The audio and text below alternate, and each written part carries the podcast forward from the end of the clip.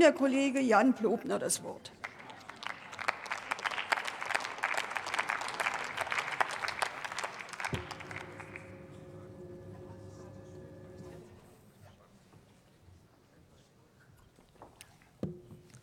Sehr verehrte Frau Präsidentin, meine sehr verehrten KollegInnen der demokratischen Fraktionen.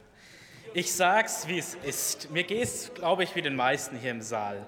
Dass wir hier schon wieder mit solchen Beiträgen der AfD uns auseinandersetzen müssen, das strengt mich wirklich, wirklich sehr an. Aber so durchschaubar dieses Manöver auch ist, möchte ich dennoch erklären, warum die AfD das mit dem Rechtsstaat auch heute wieder bewusst missversteht. Zwei Themenkomplexe, bei denen es auf erstaunliche Weise immer wieder zu ganz schön viel Verwirrung kommt. Der Rechtsstaat und der Protest gegen unzureichende Klimaschutzmaßnahmen. Es ist zwar ein wenig ernüchternd, sich immer wieder mit den gleichen Manövern auseinandersetzen zu müssen, aber gut, wir sind ja in einem Rechtsstaat. Da führen wir diese Debatte und versuchen ein wenig Klarheit in den Zusammenhang zwischen diesen beiden Themenkomplexen zu bringen.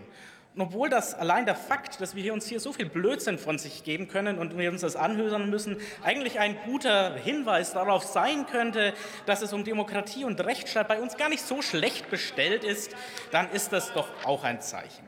Helmut Schmidt sagte mal, ich zitiere mit Erlaubnis der Präsidentin, der Rechtsstaat hat nicht zu siegen, er hat nicht zu verlieren, er hat zu existieren. Aber auch eine spontane Google-Suche nach der Definition des Rechtsstaates würde ergeben, ich zitiere auch da wieder mit Erlaubnis der Präsidentin. Regierung und Verwaltung sind nur im Rahmen bestehender Gesetze handlungsfähig. Die Bürgerinnen und Bürger werden so vor staatlicher Willkür, Diskriminierung und Menschenrechtsverletzungen geschützt.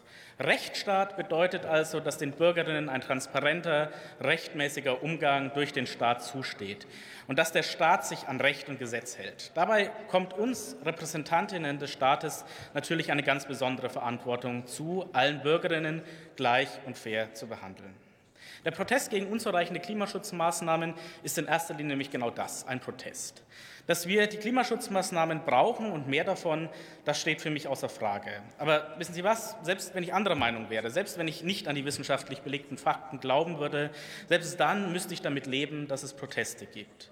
Wir leben in einem Rechtsstaat und natürlich dürfen Menschen dagegen protestieren, wenn sie das Gefühl haben, die Regierung hält sich nicht an Recht und Gesetz und missbraucht ihre Macht.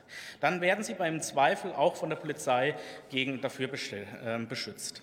Das ist wahrscheinlich eine der größten Errungenschaften, die wir als Rechtsstaat erreicht haben. Und das ist wohl einer der größten Unterschiede zu Staaten, bei denen, wir, äh, bei denen Menschen von der Polizei niedergeknüppelt, gefoltert und ermordet werden, wenn sie sich gegen Unrecht erheben. Wir können uns also darüber streiten, ob mit Schlamm zu werfen schlimmer oder genau das Gleiche ist wie mit Steinen zu werfen. Wir können uns darüber streiten, ob wir es angemessen finden, im Stau zu stehen, weil wir auf der Straße vor uns sich jemand angeklebt hat. Worüber wir, und das sage ich bewusst, wir uns nicht streiten sollten, ist eine Verstärkung des Strafrechts gegen spezifische Gruppen und die Vorurteilung des Klimaprotestes als Klima-RF mitsamt vorbeugender Präventivhaft und ohne jegliches Gerichtsverfahren. Und dazu schaue ich auch mal kurz zu der CSU und der Union. Als Abgeordneter aus Bayern fällt es mir nicht schwer, da passende Beispiele zu finden. Denn auch die CSU scheint immer mal wieder eigenwillige Wortführungsstörungen beim Thema Rechtsstaatlichkeit zu haben. Gerade in dieser Woche, wenn wir vom Schurkenstaat die Rede ist bezüglich einer Wahlrechtsreform. Also schauen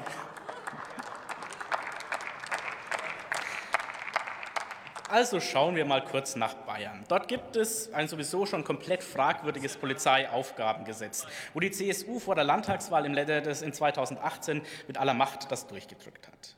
Darin die Möglichkeit, Präventivhaft anzuordnen und so begründet es die CSU, terroristische Straftaten vorzubeugen.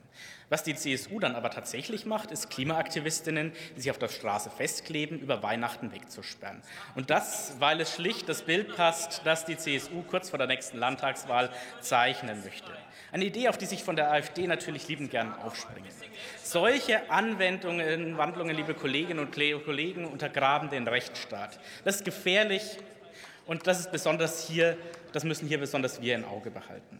Deshalb betone ich anschließend und äh, abschließend und auch ganz bewusst, dass es richtig und gut ist, dass auch da schaue ich jetzt auf die zu Seiten der AfD, diese Prinz R., ihre ehemalige Fraktionskollegin und wieder für andere vermeintliche Reichsbürgerinnen einen fairen und rechtsstaatlichen Prozess erleben werden. Ein Prozess, in dem sie einen Anwalt an ihrer Seite haben, womöglich sogar mehrere, einen Prozess, in dem Argumente, Paragraphen und Beweise gegeneinander abgewogen werden, ein Prozess, für dessen Ende immer auch die Möglichkeit eines Freispruches steht, weil sie diese Vorwürfe sich nicht belegen lassen. Es ist gut, dass wir einen Rechtsstaat haben und in diesem Leben und im Zweifel auch solche Debatten über Dinge führen, die ich eigentlich für selbstverständlich erachte. Vielen Dank.